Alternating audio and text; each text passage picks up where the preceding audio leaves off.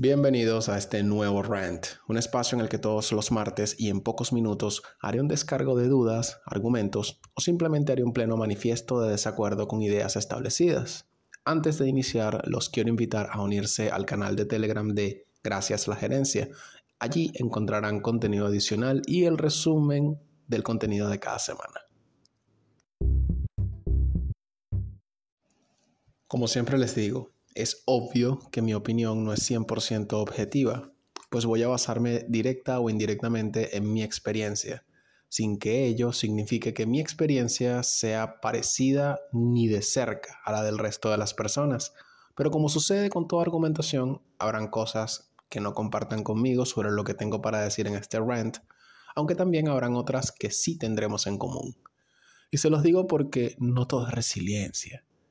La resiliencia, dentro de la definición que encontré en el diccionario Oxford y que se le atribuye a la psicología y no a cualquier pendejo en LinkedIn, gracias, es la capacidad que tiene una persona para superar circunstancias traumáticas como la muerte de un ser querido, un accidente, etc. De esa definición me voy a quedar con ese pedacito que dice superar circunstancias traumáticas. A partir de aquí es donde voy a dar descargo. Si la resiliencia es la capacidad de superar tragos amargos en la vida, ¿es realmente sano aplicarla todo el tiempo? Yo, en mi absolutamente autócrata concepción sobre la resiliencia, siempre he pensado que todo bien con la resiliencia, ¿no? Pero al mismo tiempo pienso que no siempre puede andar uno buscando cómo sobreponerse, cómo adaptarse, porque coño, es como muy frustrante, repito, a mi modo de verlo. O sea, tiene que ver, o sea, tiene que haber un punto en el que uno diga, ya estuvo, ya no más, ya está bueno. Pues bien, resulta que hoy por hoy me parece a mí que nos estamos pasando de vergas con la bendita resiliencia, porque ante situaciones cotidianas de la vida, decir un hasta aquí, un ya está bueno, como que no está muy bien visto que digamos menos en ámbitos corporativos y mucho menos en LinkedIn, ese mundo de perfección y rectitud al que todo el mundo va a vender lo mejor de sí, porque esa es la realidad. Es que un hasta aquí es más visto como un algo no estás haciendo bien, hay algo que puedes hacer mejor, en lugar de ser visto como realmente me lo pensé y creo que esto no es para mí, porque al final del día nadie sabe mejor que yo lo que hay en mi cabeza. La o sea, ¿cómo les explico? La no resiliencia es una transferencia de culpabilidad automática y no es explícita, porque si no logramos adaptarnos o sobreponernos y continuar con algo que by de way en nuestro interior sabemos que no queremos seguir haciendo, entonces nunca es porque tenemos derecho a decidir con libre albedrío qué queremos y qué no queremos hacer, sino más bien porque algo nos falta por hacer o de plano porque algo no hicimos bien. Y allí te meten la pendejada de la zona de confort, que de una vez les digo que si nos sentimos bien con algo, ¿cuál es el problema? ¿Por qué tendríamos que hacer algo diferente a menos que nosotros mismos realmente lleguemos a sentir ese deseo de hacer algo diferente y no porque todo el mundo se monta en la ola de salir de la zona de confort simplemente por pertenecer a ese montón de gente que se empeña en vender perfección en redes sociales. Es como si nos hemos tomado muy a pecho el concepto de resiliencia, volviendo al tema, como si la única opción socialmente aceptable sea la adaptabilidad. Les cuento que rendirse en algunas ocasiones es válido y es válido tirar la toalla si intentaste muchas opciones y no se te da eso que tanto quieres. Porque a veces simplemente no se logran las cosas. Y eso, eso también es parte de la vida. Hay un artículo de Harvard Business Review titulado The Dark Side of Resilience o El lado oscuro de la resiliencia. Fue escrito por Tomás Chamorro Music, quien es el Chief Innovation Officer en Manpower Group y además es profesor de psicología en los negocios en la Universidad de Columbia y también fue escrito por Derek Lusk, quien es un director senior de tecnología en Guild Education, que es un programa de educación basado en Denver, Colorado, Estados Unidos. Dicho todo esto, sobre su artículo me han llamado la atención varias cosas. La primera de esas cosas que me ha llamado eh, la atención ha sido el título, lo que me deja claro que hay un par de cracks, uno en psicología y otro en tecnología, que dicen que en efecto se nos está yendo eh, de las manos todo el tema de la resiliencia.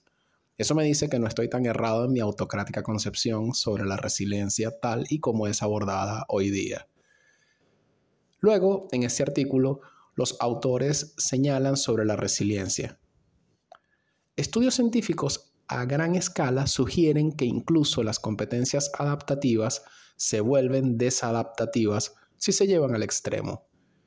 Sobre esto, ponen un ejemplo que me ha parecido, pero mira, adecuado, sencillamente adecuado. La resiliencia podría llevar a las personas a volverse demasiado persistentes con metas inalcanzables, aunque tendemos a celebrar a las personas que apuntan alto o sueñan en grande, por lo general es más efectivo ajustar las metas propias a niveles más alcanzables, lo que significa renunciar a lo demás. Palabra mágica, renunciar. Y como para rematar, agregan, de hecho, las revisiones científicas muestran que la mayoría de las personas pierden una enorme cantidad de tiempo persistiendo con objetivos poco realistas, un fenómeno llamado síndrome de falsa esperanza. Incluso cuando los comportamientos pasados sugieren claramente que es poco probable que se alcancen esas metas imposibles.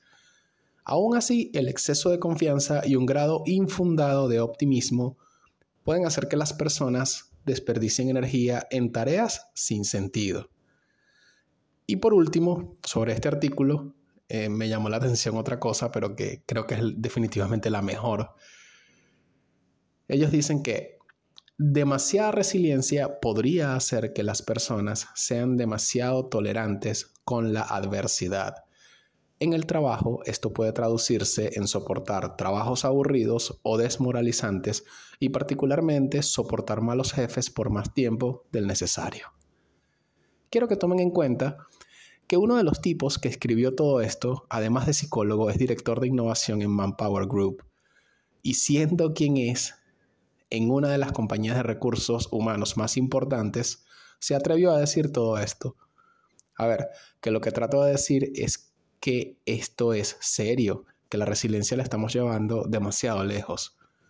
No estoy diciendo que abajo con la resiliencia, no, para nada. Lo que intento es hacer un descargo por esa tendencia nociva de hacer algo positivo, de hacer de algo positivo algo asfixiante. A ver, solemos hacer de cada concepto una especie de dogma y todo el que no lo ponga en práctica, según dice un grupito de mal llamados coach, líderes, oradores, influencias, influencers, entonces todo está mal. Y eso incluye no solo la resiliencia, sino también al liderazgo y su concepción mesiánica, a la manía corporativa de hacer que individuos, siendo individuos, piensen como un colectivo bajo el relato pasivo-agresivo, porque sí, pasivo-agresivo, del trabajo en equipo. A la penosa idea de que si cuestionas, aunque sea con fundamentos, lo que dice el líder o jefe, entonces eres una persona conflictiva. A ese tipo de dogmas me refiero. La resiliencia es muy útil, pero no siempre es la vía de actuación. Renunciar a algo, no adaptarte a alguna situación y buscar otras opciones es absolutamente válido y forma parte de la vida misma. Si me hace mal, habiendo intentado todo cuanto he podido, rendirme o renunciar está bien. Nadie sabe mejor que uno mismo lo que hay en nuestras cabezas. Y solo yo puedo percibir cuándo fue suficiente. Para eso no hay teoría ni charla que valga. Este fue el rant de esta semana. La verdad creo que estos descargos pueden ser positivos. De hecho, la duda positiva sobre cualquier cosa, cualquier tema, está bien. pues es así como podemos reafirmar conocimientos o más bien replantearlos. Si tienes un rant y lo quieres compartir, solo tienes que escribir a gracias la gerencia. Este podcast está disponible en Anchor, Spotify, Google Podcast, Apple Podcast, TuneIn Radio y Amazon Music. Además, pueden leer artículos cortos sobre temas bien, bien reales en medium.com slash arroba gracias la gerencia. Y por último, recuerden que pueden apoyar este proyecto en coffee.com slash gracias la gerencia podcast. Les dejo este y el resto de los links en la descripción de cada episodio. No hay que quedarse con nada. No hay que seguir haciendo lo mismo porque simplemente siempre se ha hecho así. Es más, no hay por qué hacer lo mismo que todo el mundo hace. Tampoco hay que compartir lo que la mayoría opina. Hasta un próximo rant.